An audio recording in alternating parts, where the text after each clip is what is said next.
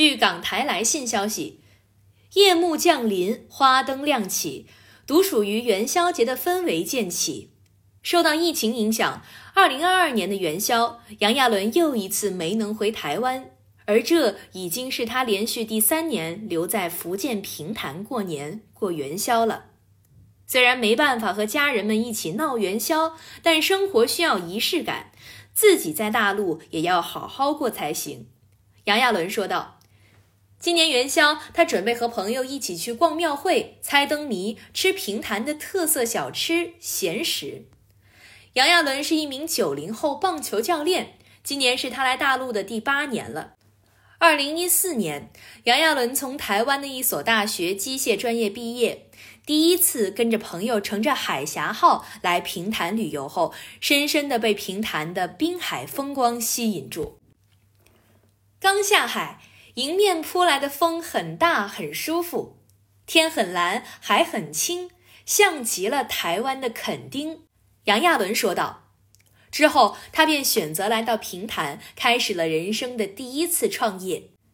因为在校期间在炸鸡店的兼职经历，于是杨亚伦决定在平潭开一家炸鸡店，但结果却不如预期的顺利。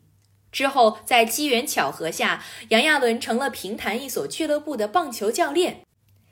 杨亚伦从小就跟着爸爸看棒球赛，常常和哥哥、同学们打棒球。从小就对棒球非常着迷的他，也代表学校参加过很多比赛，取得了不少奖项。出于对棒球的热爱，对平潭的喜欢，让杨亚伦毫不犹豫选择在平潭开始棒球专业推广培训。为此，他专门考了中国棒球教练证、中国棒球裁判证等多个专业证书。在这期间，他也获得了多项荣誉：平潭第二届两岸邀请赛四项杯第一名，两岸共同家园杯第二名，全国“一带一路”全国软式棒垒球福州赛区第一名。如今，平潭已经拥有了多支棒球队，从无到有，从最初的观望到现在的棒球渐热，杨亚伦是平潭棒球运动的见证者和推动者。他少年时的棒球梦也在平潭落地开花。回想起在台湾过的元宵节，杨亚伦用了“精彩宏大”来形容。他介绍，在台湾过年基本上从除夕持续到大年初三，然后就开始等元宵。台湾每年会在一个地方举办大型的灯会，相较于其他地方的灯会，台湾的特色就是规模很大，各种花灯都有。大家一起亲手制灯笼、写心愿、煮元宵、猜灯谜，非常热闹。在台湾，除了逛灯会以外，有时间他还会和朋友买买刮刮乐玩。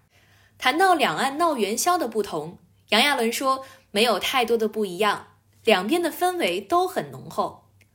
回想起刚来大陆的场景，杨亚伦说开始比较不习惯简体字的使用，很多简体字也不认识。